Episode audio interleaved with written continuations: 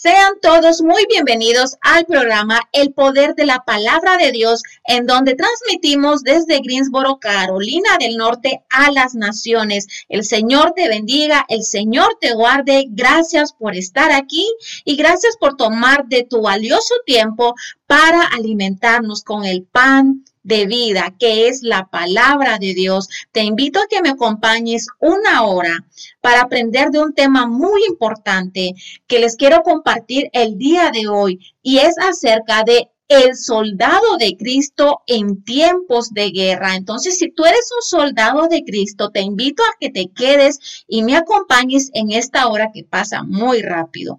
Bueno, vamos a empezar. Una vez que nosotros entregamos nuestra vida a Jesús, nos unimos a su ejército en la tierra. Y sabes que las dificultades van a seguir, eh, pero no es lo mismo como antes cuando nosotros estábamos sin Cristo. Eh, nosotros vamos a tener dificultades, vamos a tener pruebas, pero aún en medio de las pruebas y de las tormentas, con Cristo vamos a tener gozo en medio de las pruebas, gozo en medio de las dificultades, gozo y paz en medio de tu aflicción, de tu llanto, de tu lloro. Esa es la diferencia. Sabemos que la guerra ha estado sucediendo desde que Dios expulsó a Satanás y un tercio de los ángeles del cielo, de los ángeles caídos que se vinieron con él, desde ese entonces han estado atacando a la humanidad. Entonces, hoy en día hay guerras humanas, pero nuestra guerra es una guerra espiritual que ni tú ni yo debemos de olvidar eso. Tenemos que saber y estar alerta y estar despiertos espiritualmente y no ignorar que tenemos una lucha, tenemos una batalla, tenemos un enemigo que no duerme. Entonces, si él no duerme, nosotros tampoco nos tenemos que dormir, tenemos que estar alertas.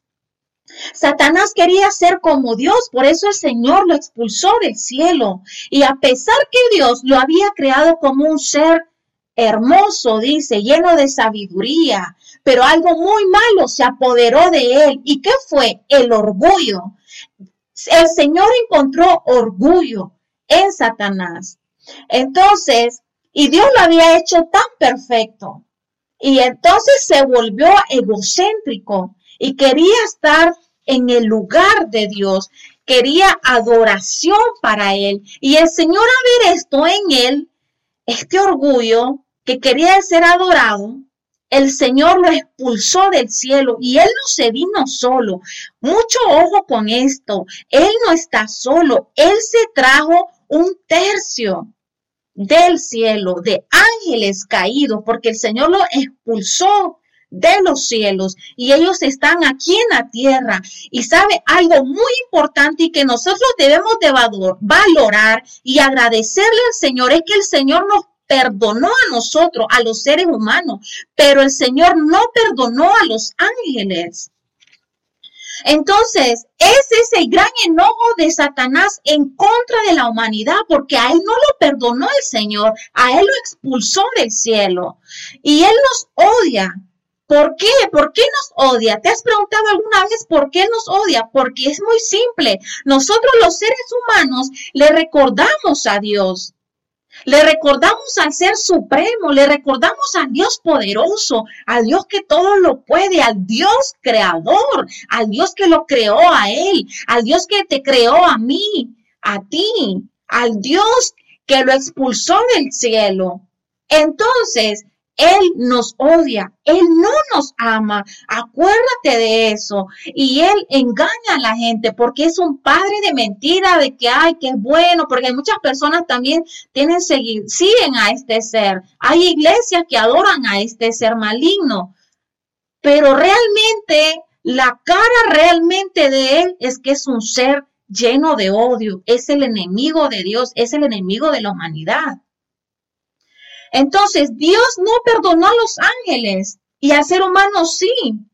Y lo más hermoso es que el Dios perdonó al ser humano y aún dio a su Hijo único para enviarlo a la tierra, para que se hiciera forma de hombre y diera su vida valiosa por ti y por mí. Ahí el Señor nos está demostrando su gran amor por la humanidad, a pesar que en la creación Dios puso a Adán y a Eva en el huerto del Edén, le dio todo en las manos, se lo puso, como decimos nosotros, en bandeja de plata.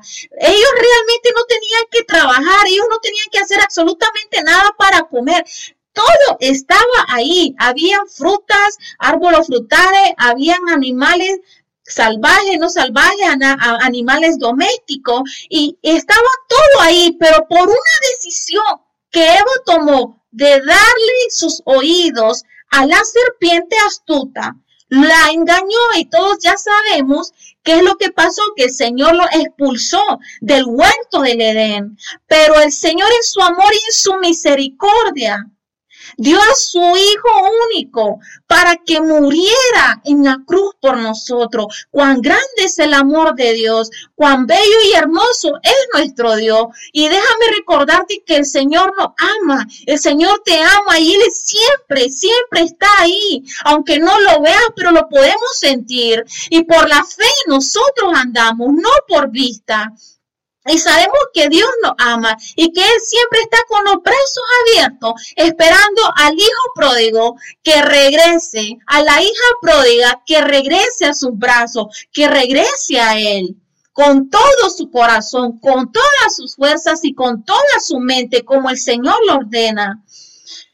Porque si nosotros solo lo hacemos de la boca para afuera, no vamos a cambiar no, no vamos a ver un cambio porque en nuestras fuerzas no podemos.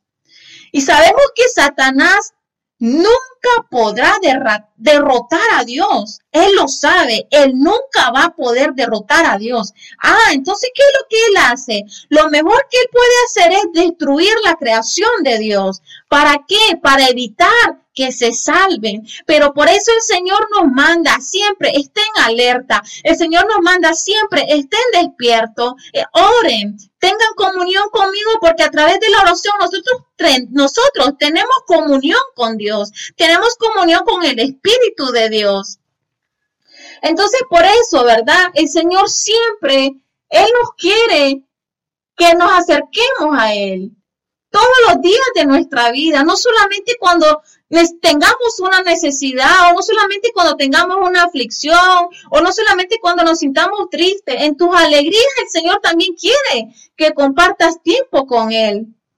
Cualquiera que sea el caso, recuerda que nuestra guerra como soldado de Cristo es real.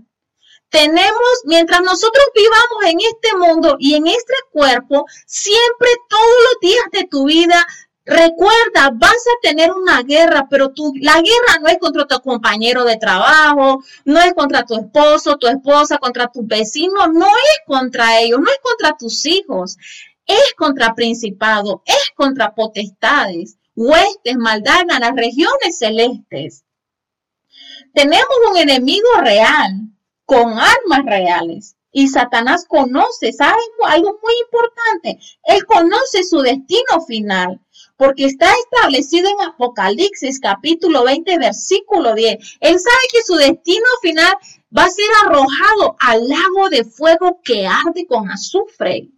Ahí va a ser el final de él. Ah, pero él dice, no, yo ya conozco mi final. Y él ya sabe que le queda poco tiempo para llegar a ese final. Y él dice, yo no me quiero ir solo ahí, a ese lago de fuego y azufre. Él se quiere llevar a cuanta gente él pueda. Y lo más triste, lo más triste es que las personas se dejan engañar. Lo más triste es que las personas caen en la trampa de Satanás. Y por eso es muy importante, muy importante que conozcamos la palabra de Dios. Es muy importante que estemos cerca de Dios. No solamente decir yo creo en Dios, yo creo en Dios, yo lo amo, sí. Pero tus acciones, tu vida está lejos de Dios. Entonces, esta palabra sea para que el Señor a través de su poder y su espíritu toque tu corazón, ministre tu espíritu y que sea el Señor apartándote, quitándote de las garras del enemigo, del lazo del cazador y que vuelvas al Señor. Y si estás en el Señor, aquí nos mantengamos firmes en Él. ¿Cuál es el consuelo de Él? Llevarse almas, porque Él no quiere irse solo. Él no quiere irse solo. Y puede que antes que nosotros aceptáramos a Cristo, no estabas en guerra. Si tú te pones a recordar, tú dices, no, pues yo antes, antes que yo no era cristiana, no, me la pasaba bien acá, bien allá, en fiestas, en tomando, salidas acá y allá, bien nice, todo bonito, ¿verdad? Pero apenas dices tú, acepté a Cristo, no me vinieron unos problemas, uno y mil problemas. Ah, pero ¿por qué es? Porque el enemigo, mientras los tiene bajo su dominio, él dice, estos ya son míos, pues ¿qué le va a hacer la guerra? Porque ya son de Él. Pero apenas nosotros, la misericordia de Dios, su amor, su misericordia nos ha alcanzado y nos da ese regalo precioso que es la salvación a través de su Hijo Jesucristo. Y nosotros lo aceptamos a Él como nuestro Señor y Salvador. Es ahí, una vez que tú le dices a Cristo, sí, yo te acepto como mi Señor y mi Salvador. Yo creo en ti que tú eres el Hijo de Dios. Entonces, cuando nosotros hacemos esa confesión de fe, es donde empieza la guerra espiritual, es donde empieza nuestro enemigo espiritual a atacarnos. Y no eres enemigo de Satanás, ¿verdad? Antes, sino que hasta ahora. Hasta ahora que uno acepta seguir a quién? Seguir a Cristo. Seguir a, quién, a aquel quien dio la vida por ti y por mí, aquel que lo derrotó en la cruz de Calvario, porque Él está derrotado. Y nosotros enfrentamos mucho, mucho, muchas, muchas batallas, muchas batallas. Cada día es una lucha. Pero mientras nosotros le servimos a Dios, luchamos contra el orgullo, luchamos contra la ira, luchamos para no decir mentira, luchamos en contra de la altivez, porque el Señor nos quiere humildes, luchamos para no tener envidia por los demás que les va bien y a mí no, luchamos para no, no engañar a las personas, luchamos para no engañar a Dios con el mundo y serle fiel a Dios, luchamos contra el rechazo, que nos rechazan los demás o no le caemos bien desde que aceptamos a Cristo o nuestra familia ya no nos habla o nuestra familia se burla de uno o tus amistades o tus conocidos, quien sea. Entonces ahí es donde empieza una lucha uno como un soldado de Cristo a luchar contra todas esas batallas y uno da la vida a Jesús. Cuando uno le da la vida a Jesús es como que nos ponemos enfrente de la guerra y es una guerra espiritual que no debemos de ignorar. No es solamente decir, no, pues Dios me ama, Dios me quiere, Dios me protege, todo lo bonito y se lo damos a Dios. Pero ¿cómo Dios te va a proteger? ¿Cómo las cosas te van a salir bien si seguís en el pecado? ¿Cómo? Dios en su misericordia todavía creo que no, los tiene vivos esas personas así, en su misericordia. Pero si nosotros realmente queremos estar cerca de Dios, nosotros tenemos que aceptar a Cristo como Señor y Salvador y apartarnos del pecado, apartarnos del mal, no hacer las cosas que a Dios no le agradan, porque acuérdese, el que es amigo del mundo se constituye enemigo de Dios. Y entonces, ¿cómo Dios te va a proteger? ¿Cómo Dios te va a salvar de desgracias que te pasan o de las cosas que no te salen bien en tu vida y tú dices una desgracia tras otra y tras otra y tras otra? Pero es que ahí donde Dios te está diciendo, me necesitas en tu vida. ¿Por qué? Porque Satanás está destruyendo la vida de las personas con alcohol, con droga, con deudas y, y viene separación de la familia, separación del matrimonio. Es muy triste, viene la destrucción al hogar y por eso la palabra de Dios dice que la, la familia, tu casa, tu vida tiene que estar cimentada en qué? En la roca. ¿Por qué? Porque van a venir tormentas, pero nuestra roca es Cristo. Y si la la casa está cimentada, en el aire viene una tormenta, viene, un viento y un solo se la va a llevar, ¿verdad? Es como si tu casa fuera una casa de cartón y está cimentada en arena. Entonces, con cualquier viento se va a derrumbar. Y es lo que está pasando hoy en día tristemente. Por eso hay mucha destrucción en las familias, en los hogares, porque no tienen a Cristo en ese hogar, no tienen a Cristo en su vida. Y pero sí, quieren que Dios resuelva eso, pero hay un momento para que despertemos y seamos conscientes y seamos justos que necesitamos a Dios realmente dentro de nosotros, dentro de nuestro ser, dentro de nuestro espíritu, para que su presencia esté con nosotros donde quiera que nosotros vayamos. Y si Dios está con nosotros, ¿quién contra nosotros? Pero el problema es cuando no tenemos a Dios en nuestra vida y queremos que todo nos salga bien. Pero Dios está lejos de ti.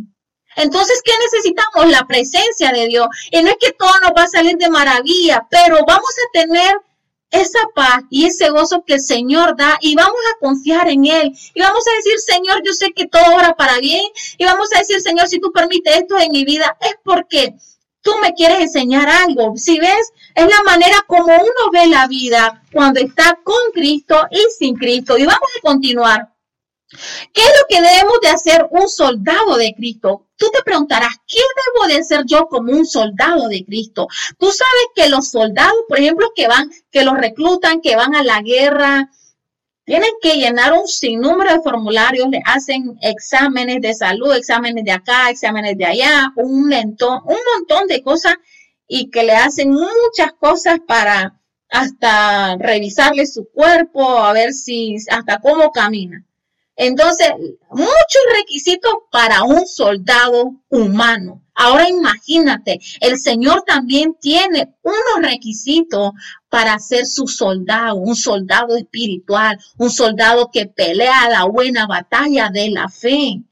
Aunque nosotros tenemos una guerra invisible, pero se hace visible a través de qué? A través de, de los problemas, a través de las personas. Entonces, ¿qué debe hacer un soldado cuando tú te encuentras en una guerra espiritual y tú dices, no, no, no, esto no está bien, a ver, a ver, aquí, yo sé que aquí hay, mano del enemigo y en el nombre de Jesús agarra un soldado de Cristo, empieza a hacer la guerra espiritual.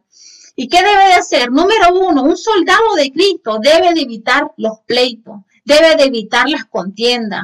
Y, tú dirás, no, pero qué difícil, pero mira, ponte a pensar, un soldado de Cristo, nosotros tenemos, Dios nos da autoridad a través de la palabra. Dios nos da autoridad a través de nuestra habla. Entonces, si nosotros predicamos la palabra de Dios con nuestra boca, ¿cómo vamos a decir cosas que a Dios no le agradan con nuestra boca? Basura, suciedad y malas palabras, ¿verdad que no? Entonces, ¿qué quiere el Señor? Santifique su boca para mí. Santifique su boca para que usted solamente hable mi palabra. Si me siguen, entonces, ¿Cuál es un, requisito para un soldado de Cristo? Evitar los pleitos, evitar las contiendas. Y lo encontramos en 2 de Timoteo, capítulo 2, versículo 24, y dice así, y un siervo del Señor no debe andar peleando, dice. Más bien debe ser amable con todos, capaz de enseñar, y no propenso a irritarse. Entonces, cuando uno pelea, uno pierde el control y empieza a decir un montón de cosas que no debe y que después uno se arrepiente, ¿verdad? Uno cuando uno se enoja no va a decir cosas bonitas. Entonces, si ves por qué es importante, es importante, dice aquí, no pelear. ¿Para qué? Para no decir cosas que uno no debe de decir. ¿Por qué? Porque tu boca, mi boca, está consagrada para hablar solamente palabra de Dios, palabra de vida, no palabra de maldición, no palabras de otras cosas que al Señor no le agradan. ¿Y qué debemos de ser? Amables, amables con todos, no solo con los que me caen bien, no, con el que te cae bien y con que no tú le caes bien, con todos y ser capaz de enseñar a los demás, enseñarles la palabra de Dios, enseñar a los demás y, y, no irritarnos por cualquier cosa, ay, que esto me molesta, al otro me molesta. Tú te imaginas a un soldado de Cristo que todo le moleste, entonces no, no es así. Uno, ¿verdad? Dice que tiene que morir a Dios, negarse a sí mismo, que nada me importe, ¿verdad? Lo que hagan los demás en contra de uno. Amén. Vamos a seguir. Otro punto muy importante, ¿qué debe de hacer un soldado de Cristo? Es orar, orar, orar, que el pueblo de Dios no ora, no ora, y si oran solo son de unos minutos, segundos. Entonces tú te imaginas cuánto tiempo uno pasa en las redes sociales, cuánto tiempo uno pasa viendo unos videos, escuchando música, viendo películas, viendo el Netflix, cuántas horas tú le, inviertes yendo a las tiendas y a Dios. ¿Tú crees que es justo que solamente leemos un minuto, 30 segundos? dos, tres minutos, y unas personas todavía que oran sentadas en su cama acostadas. ¿Tú crees que nuestro Señor se merece eso? Yo pienso que el Señor se merece que Él vea nuestro esfuerzo, que Él vea nuestro sacrificio. Señor, está rica la cama, yo quiero dormir, pero Señor, yo me levanto, me despojo de mi carne y aquí está mi espíritu, Señor, dispuesto a escuchar tu palabra, a escuchar tu voz, Señor. Entonces, oren en el Espíritu, Dice en todo momento, competiciones, ruegos y manténganse alertas y perseveren que en oración, dice por todos los creyentes, por todos los creyentes. ¿Por qué? Porque todos tenemos luchas, todos tenemos batallas que librar día con día y debemos de orar los unos por los otros. Negarse a sí mismo. Primera de Corintios, capítulo 9, versículo 25 al 27, negarse a sí mismo. Esto es algo muy importante para que nosotros seamos un soldado de Cristo, un verdadero soldado de Cristo. Todos los deportistas se entrenan con mucha disciplina. Ellos lo hacen para que para obtener una corona que se echa, oiga bien, a perder. Una corona se echa a perder una corona terrenal, lo que ganan los deportistas que van a los maratones. No crean que esas personas eh, solo a, mí, por ejemplo, a mí se me va a antojar ir a correr. No, yo me tengo que preparar para ir a correr a ese maratón. Yo me tengo que preparar mínimo un ejemplo, no sé mucho, pero un par de meses, un mes, por lo menos mínimo, eh, hasta uno tiene que prepararse hasta la alimentación, practicar, ir a correr, ir a correr todos los días y tener resistencia y saber cómo correr para poder aguantar y tener resistencia y llegar a la meta. Entonces, una persona, aquí Pablo habla de un deportista, él va a correr, pero y se tiene que preparar antes de salir a correr. Él está, este deportista se va a preparar físicamente y nosotros como soldados de Cristo tenemos que prepararnos espiritualmente con estos puntos que les estoy mencionando.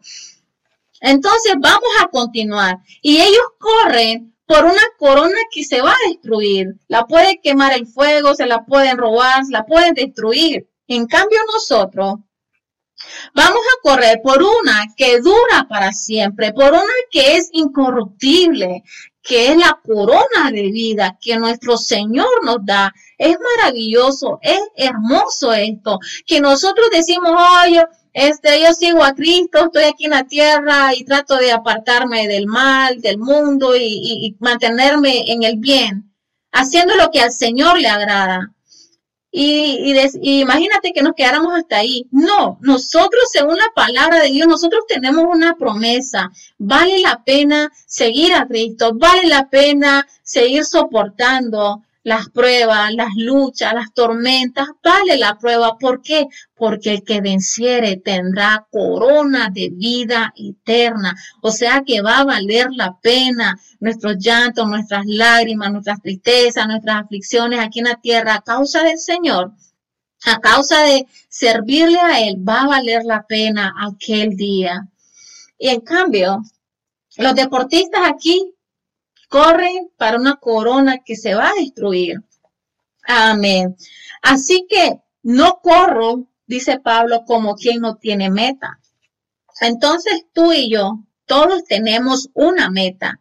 Todos tenemos una meta. ¿Cuál es la meta del seguidor de Cristo? Pero ¿cuál es la meta del cristiano? Es la vida eterna. Entonces, nosotros no corremos como quien no tiene meta. No lucho como quien da golpes en el aire. Más bien golpeo mi cuerpo y lo domino y lo pongo por servicio. No sea que después de haber predicado a otros, dice Pablo, yo mismo quede descalificado. Así que nosotros corremos en esta vida cristiana, corremos, corremos por quién? Por Cristo. Corremos porque tenemos una meta eterna, meta eterna, que es la corona de vida.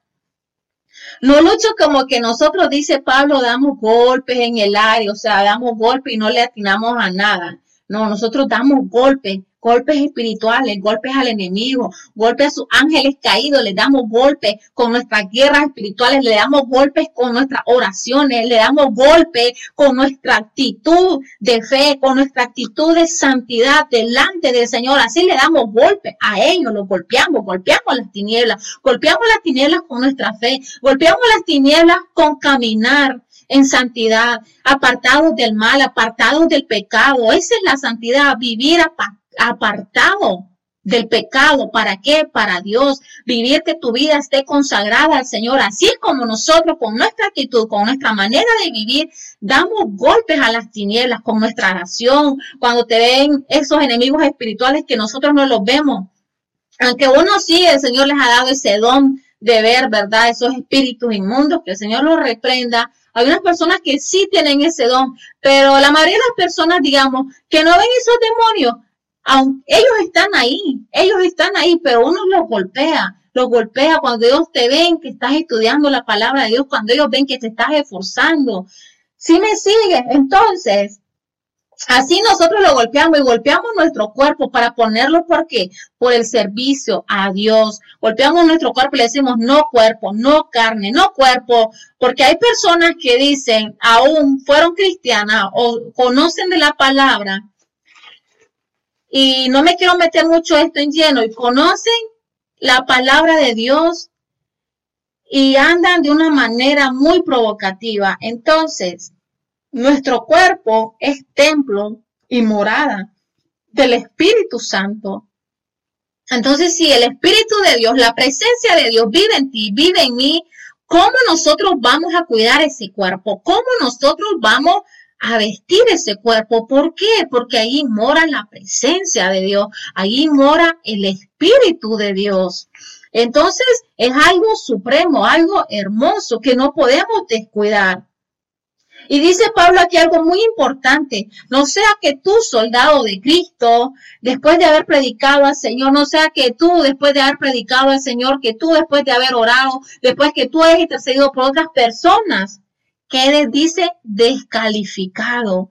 Imagínate eso. Entonces nosotros somos soldados de Cristo, pero ya por eso, porque predicamos la palabra de Dios o porque le servimos al Señor, también nosotros tenemos que esforzarnos día con día para seguir, seguir en la lucha, para seguir en ese maratón, como lo compara Pablo, en ese maratón que nosotros corremos. ¿Para qué?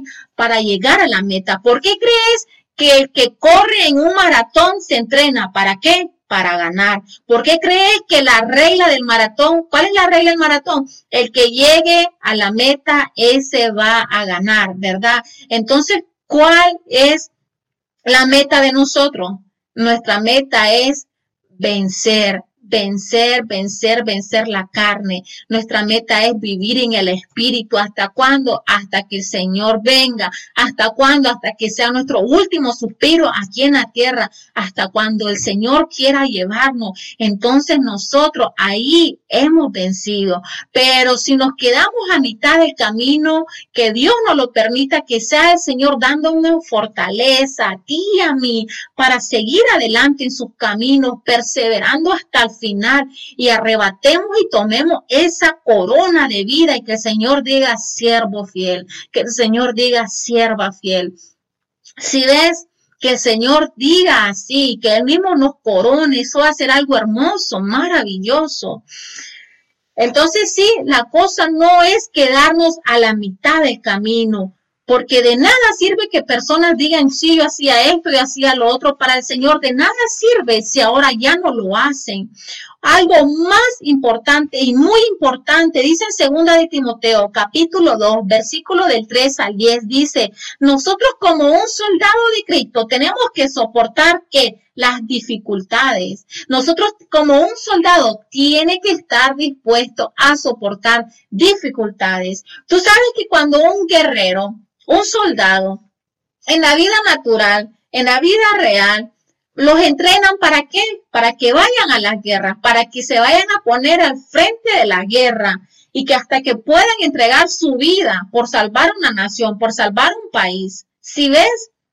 Entonces, ahí ellos están en medio de guerra, están en medio de dificultades. Entonces, nosotros también en la vida espiritual estamos en medio de dificultades.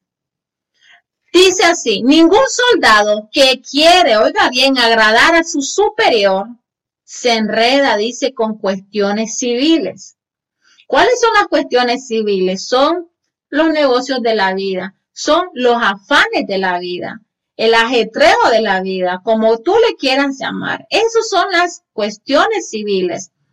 Entonces dice aquí, de la misma manera, el deportista dice, no puede recibir el premio si no lucha de acuerdo con las reglas establecidas. Entonces, el deportista llegó a la meta, llegó a la meta, entonces ahí sí va a recibir el premio. El primero que llega a la meta, ese va a ganar, ¿verdad? Entonces, nosotros, si ellos se someten a las reglas para ganar y recibir esa corona corruptible, ¿cuánto no más nosotros que vamos luchando día con día para recibir una corona incorruptible. Nosotros debemos de vivir para agradar a quién? A nuestro superior, a nuestro superior. ¿Y quién es nuestro superior? Cristo Jesús, el que dio su vida por ti y por mí. Cristo Jesús, quien nos compró a precio de sangre en la cruz de Calvario. Entonces, si Él los compró a precio de sangre, ¿por qué? ¿Por qué? ¿Por qué? ¿Por qué tú tienes que entregarle tu alma al enemigo? ¿Por qué tú tienes que entregarle tu tiempo a Satanás? ¿Por qué tú tienes que entregarle tu cuerpo a Satanás? ¿Por qué tú tienes que prestarle tu boca, tus oídos, tu labio, tu ojo a Satanás que el Señor lo reprenda? ¿Por qué? Pregúntate ahí, ¿por qué? ¿Por qué si fuiste comprado, fuiste comprado a precio de sangre? No es que Cristo vino aquí y solo vino a caminar en, en un camino color de rosas, no. Tú sabes lo que Él sufrió por nosotros. Tú sabes toda la humillación que Él sufrió por amor a nosotros. ¿Y tú crees que es justo que le paguemos así a su sacrificio? No es justo. Entonces, ¿quién te está gozando? ¿Quién te compró? Y pregúntate tú, ¿quién te está gozando? Pregúntate tú ahí en tu interior y que sea el Señor tocando tu vida, ministrando tu alma, tu espíritu y todo tu ser y que partir de ahora tú tomes una decisión. Si estás bajo las garras del enemigo, porque es, haciendo lo que el enemigo le agrada, entonces te estás convirtiendo en un... Estás sirviendo a tu amo. ¿Quién es tu amo? Pero a partir de hoy que esta palabra, si el Señor me permitió y me la puso en mi boca para dar esta palabra, la palabra de Dios, es para que traigas salvación, para que traigas libertad a la vida de las personas que están atadas por el enemigo, que están cautivas por el enemigo, que están ciegas por el enemigo. Así que en el nombre poderoso de Jesús de Nazaret, en el nombre de Jesús, que seas libre por el poder de la palabra de Dios. No tienes que estar cerca para que recibas el poder de Dios. En el nombre de Jesús, por solo la palabra que ha sido enviada, en el nombre poderoso de Jesús de Nazaret, yo creo y confieso, Señor, que esa palabra a ti no regresa vacía, que esta palabra a ti va a regresar, Señor amado, y va a cumplir el propósito por el cual tú la enviaste, mi Santo Padre. En el nombre de Jesús. Y vamos a seguir. ¿Qué es lo que tiene que hacer un soldado de Cristo? Un soldado de Cristo debe corregir, dice, con un corazón humilde. Hay personas que no tienen ni una manera de corregir a las personas. Y hasta para corregir uno tiene que ser humilde. Tiene que corregir con un corazón humilde, no con un corazón de orgullo, no con un corazón de altivez, porque tú te imaginas un corazón orgulloso, eso no es de Dios, ese no es un soldado de Cristo. Un soldado de Cristo va a ser humilde como nuestro Señor fue humilde.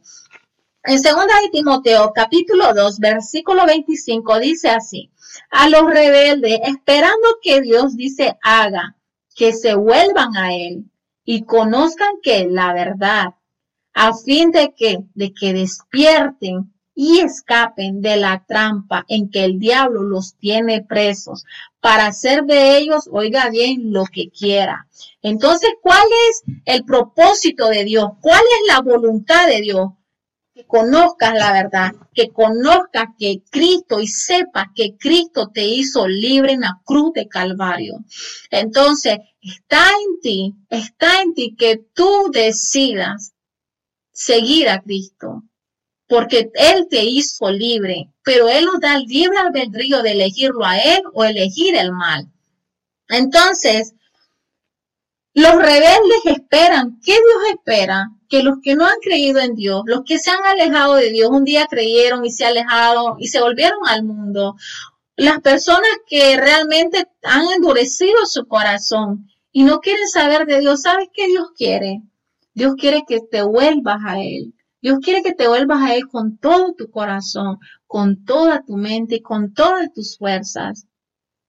Y que conozcas la verdad. ¿Cuál es la verdad? Dice la palabra y conoceréis la verdad. Y la verdad los hará que libres. El Señor nos quiere libres, libres, libres, libres, libres para adorarlo a Él, para amarlo a Él, seguirlo a Él. ¿Y qué es lo que hace Satanás? Que el Señor lo reprenda. ¿Qué es lo que hace ese ser que está derrotado porque mi Cristo lo derrotó en la cruz de Calvario.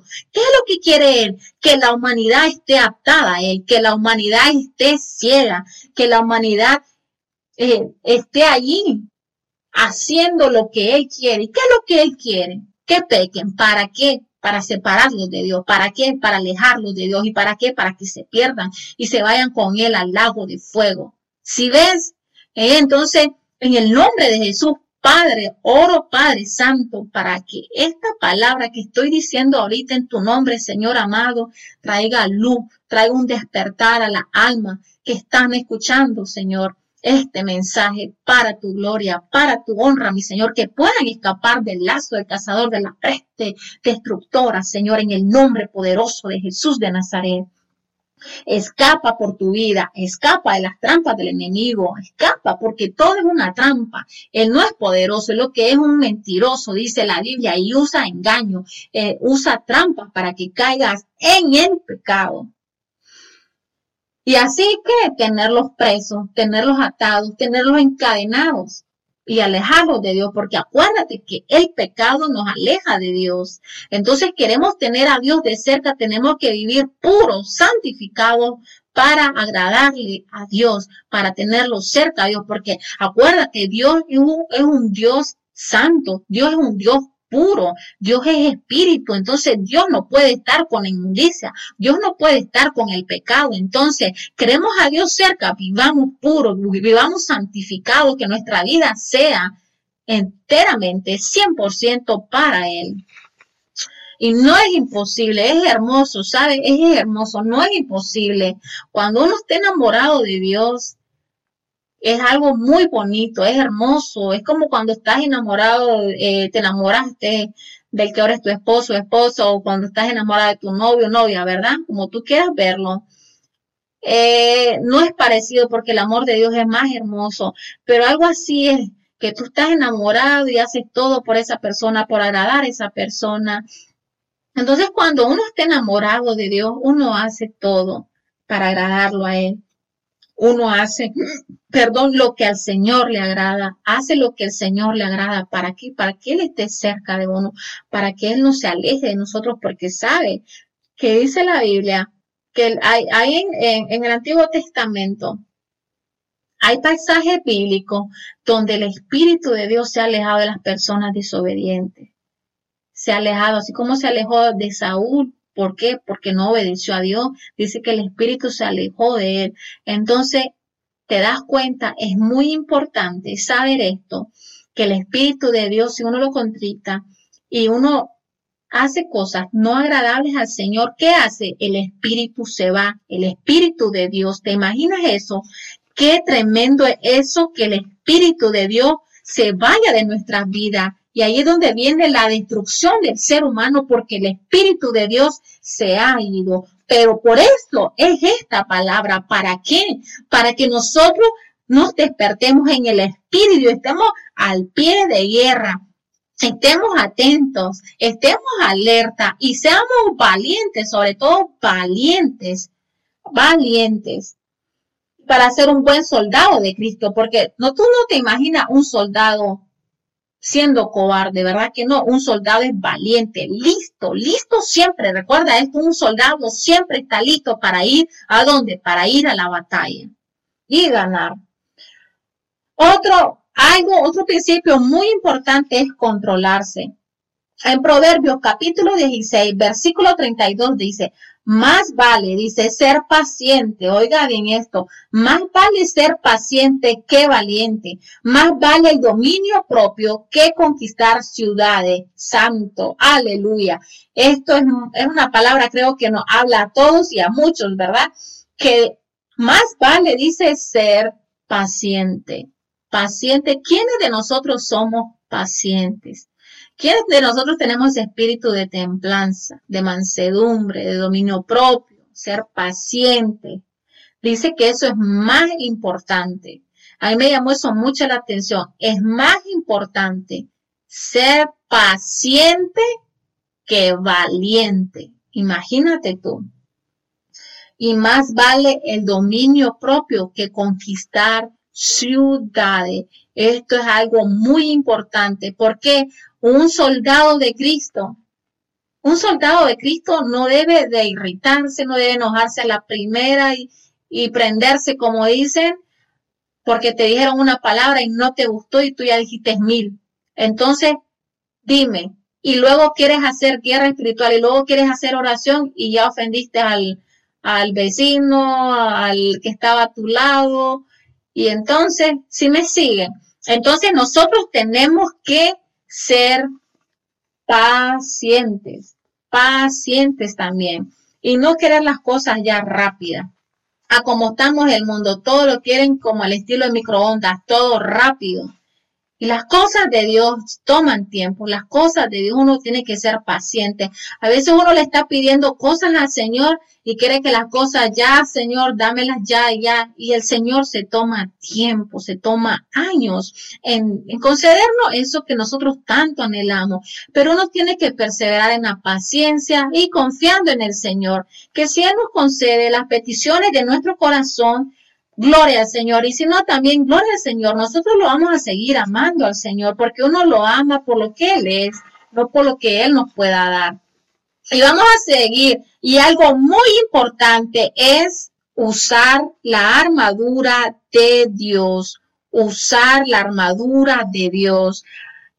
Me imagino que ustedes ya han escuchado acerca de la armadura de Dios en Efesios capítulo 6, versículo 11. Ya voy, terminando, ya voy terminando. No se me estén durmiendo, no se me vayan a dormir por ahí. Dice, y pónganse, dice bien, la armadura de Dios para que puedan que hacer frente a las artimañas del diablo. Aquí es una orden, es un mandato. No dice, pero pueden ponerse o quieren ponerse. Y dice, y pónganse.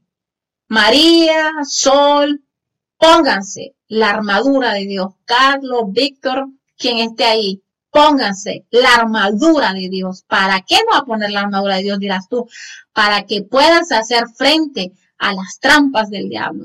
Para que puedas hacer frente al enemigo, a los ataques del enemigo en contra de tu vida, en contra de tu familia, en contra de, tu ministerio, en contra de tu salud, en contra de tus hijos.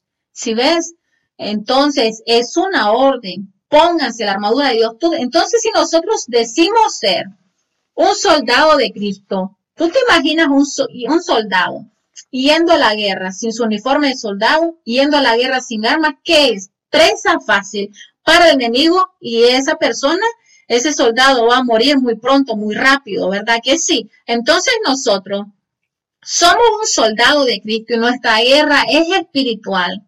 No podemos andar sin la armadura de Dios que nos protege. Creo que Sí, no, eh, le estuve compartiendo acerca de la armadura de Dios la semana pasada. La semana pasada acerca de la importancia de la armadura de Dios. Entonces voy terminando. Si nosotros somos soldados de Cristo, te hago una pregunta ahí. ¿Tú estás listo para irte en el arrebatamiento con Cristo? ¿Tú estás listo para si se viene una persecución para los cristianos, para los que creemos en Cristo, tú estás listo para morir por Cristo, para morir por nuestra fe en Él, para morir porque creemos en Él. Acuérdate lo que le pasó a los apóstoles. Pero no es que nosotros también vamos a vivir como ellos, pero a todos estamos expuestos nosotros y a cómo está el mundo y a cómo se va a poner aún peor en contra del pueblo de Dios, en contra de la esposa de Dios, porque sabemos que su venida viene pronto. Él está cerca, Él está a la puerta, Cristo viene pronto. Entonces, para las crisis que vienen, la crisis que estamos viviendo, lo que venga, nosotros tenemos que ser un soldado de Cristo con nuestra armadura, utilizando nuestras armas, la oración, la guerra espiritual, la palabra, el ayuno. El Señor nos ha dejado esas armas espirituales, pero el pueblo de Dios no la usa. No la usa, ¿por qué? Porque están ocupados. ¿Con quién? Con los afanes de la vida, con las redes sociales, con la televisión, con el chisme y tanta cosa más, ¿verdad? Pero en el nombre de Jesús, que esta palabra, Señor, active los espíritus, avive los corazones, Señor, y que quites toda venda, Señor, de los ojos de estas personas, Señor amado, para que puedan ver tu luz y escapen, Señor amado, de las trampas del enemigo. Entonces, un soldado de Cristo es fiel. Un soldado de Cristo es fiel a nuestro Dios. Un soldado de Cristo es fiel, fiel confiable, que el Señor pueda confiarnos en nosotros una obra, una misión, que el Señor te pone un sentir, no, intercede por esto, clama por esta persona, que el Señor tenga esa confianza en nosotros y que diga, oh, sí, Yuri lo va a hacer, o sí, María lo va a hacer. Si ves que nosotros seamos capaces, porque somos capaces, recuerda, todo lo podemos en Cristo que nos fortalece. Si nuestro Señor Jesucristo no necesita en su ejército, ahí vamos a estar al pie de guerra, listos para luchar, para la batalla, siempre listos tenemos que andar. Un soldado siempre tiene que andar listo, no dormido, no distraído, no ocupado en los afanes de la vida. Tiene que estar listo, listo. Si somos un soldado, diga ahí, yo soy un soldado, no soy un bebé. Repita ahí, diga, no soy un bebé. No necesito que me animen, no necesito que me aplaudan, no necesito que me vean, no necesito que me visiten, no necesito que me llamen o me escriban. Diga ahí, usted es un soldado, un soldado de Cristo y acuérdese cuáles son las tareas, cuáles son las luchas, cuáles son las batallas de un soldado de Cristo. Entonces, un soldado vive obedeciendo a su rey, a su oficial, a su general, a su comandante, como usted le llame. Nuestro comandante, ¿quién es? Cristo Jesús. Él es nuestro comandante del ejército de Cristo.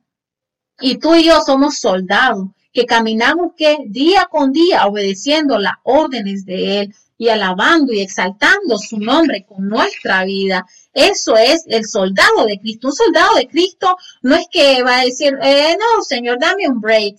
Ah, hoy no, Señor, hoy tengo sueño, hoy tengo estas cosas que hacer, quiero un descanso.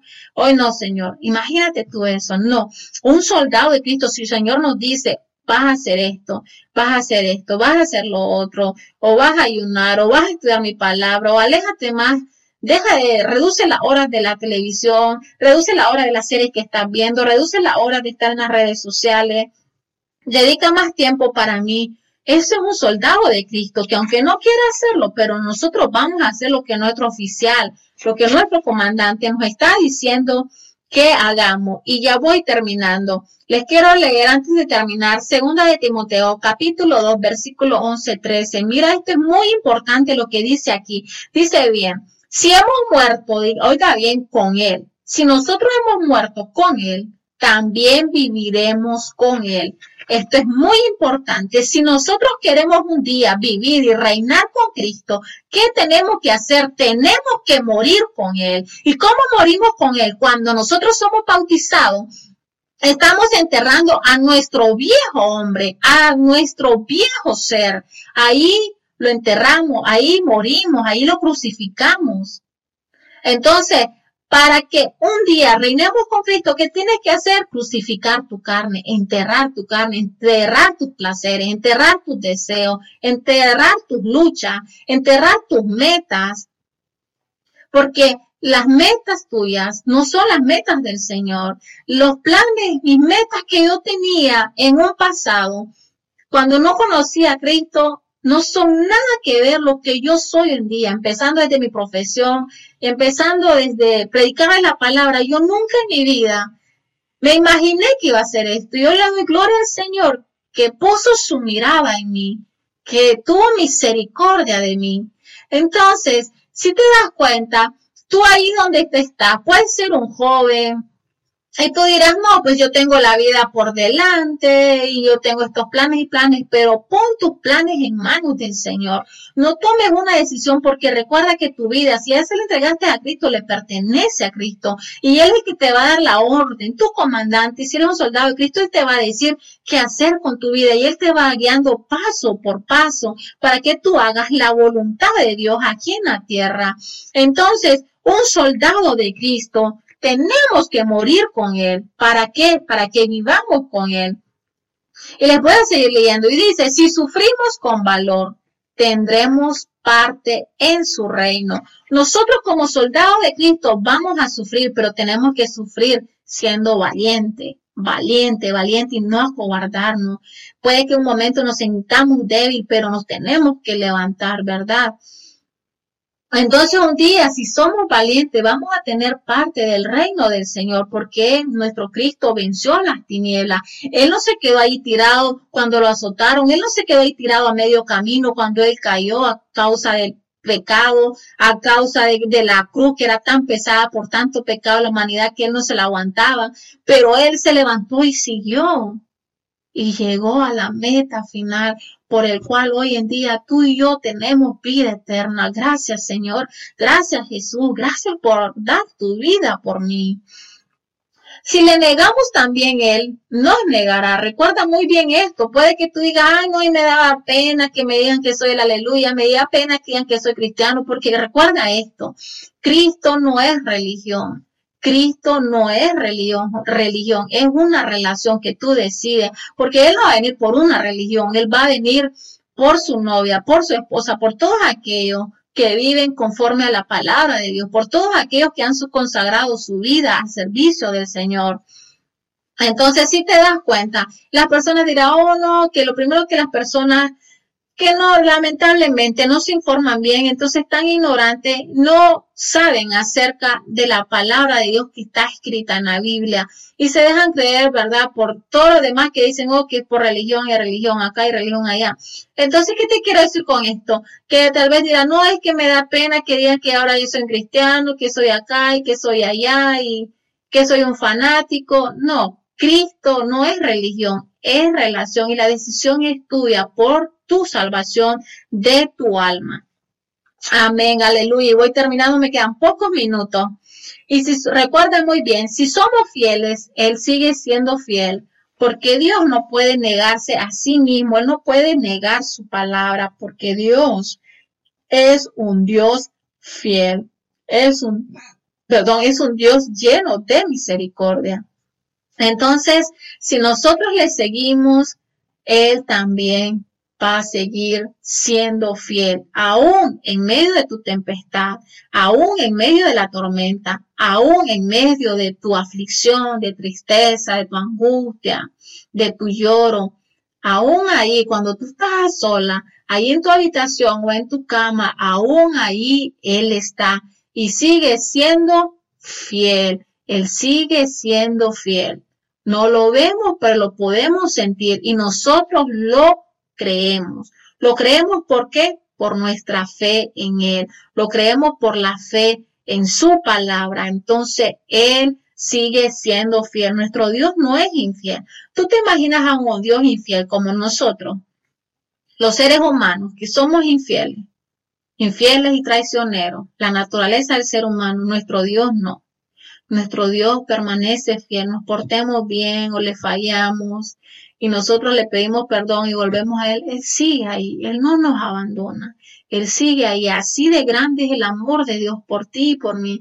Así de grande es el, el, amor de Dios por la humanidad. Por eso el Señor nos alerta. Por eso el Señor nos habla su palabra. ¿Para qué? Para que lo sigamos a Él, para que lo amemos a Él como Él nos ama a nosotros. Él quiere que nosotros también así lo amemos, que hasta demos nuestra vida por Él, que hasta que pongamos nuestro cuerpo, nuestro servicio, a la disposición del Señor.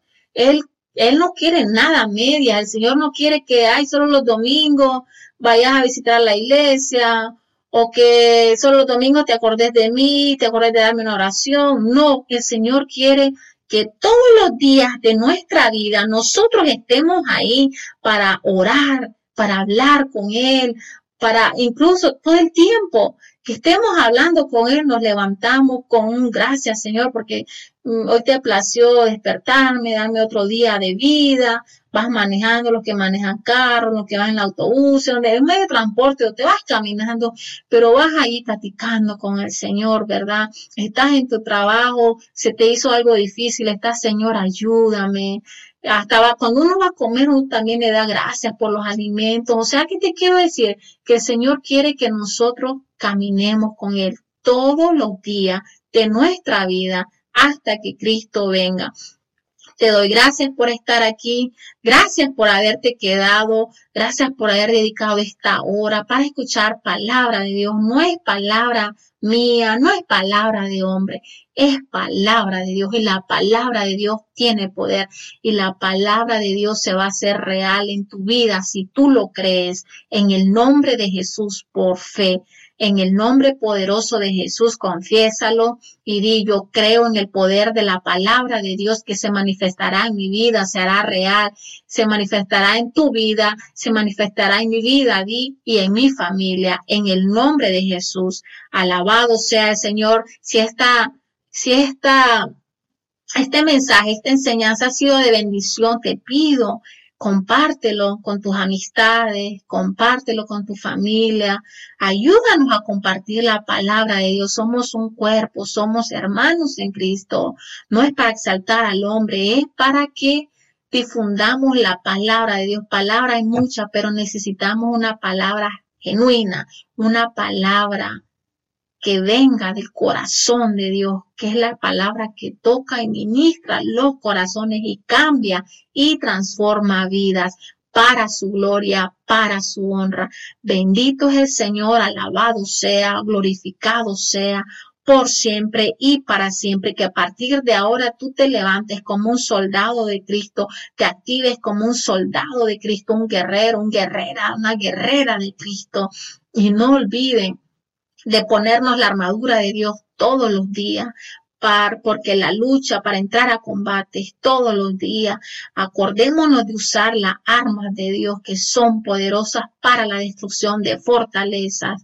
En el nombre de Jesús, que la gracia, que el favor de Dios esté sobre tu vida, esté sobre los tuyos y que el Señor te guarde, el Señor te proteja donde quiera que tú vayas por los siglos de los siglos.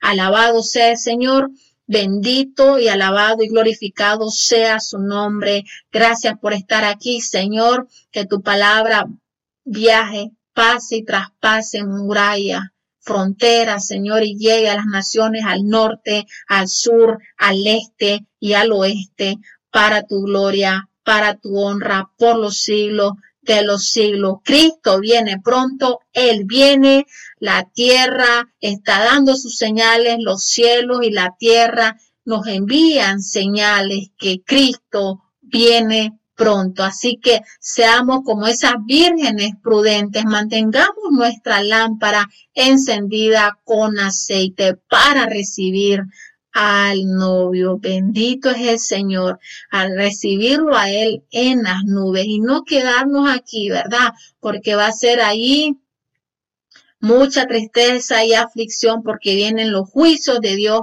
para la humanidad por el pecado. Dios te bendiga.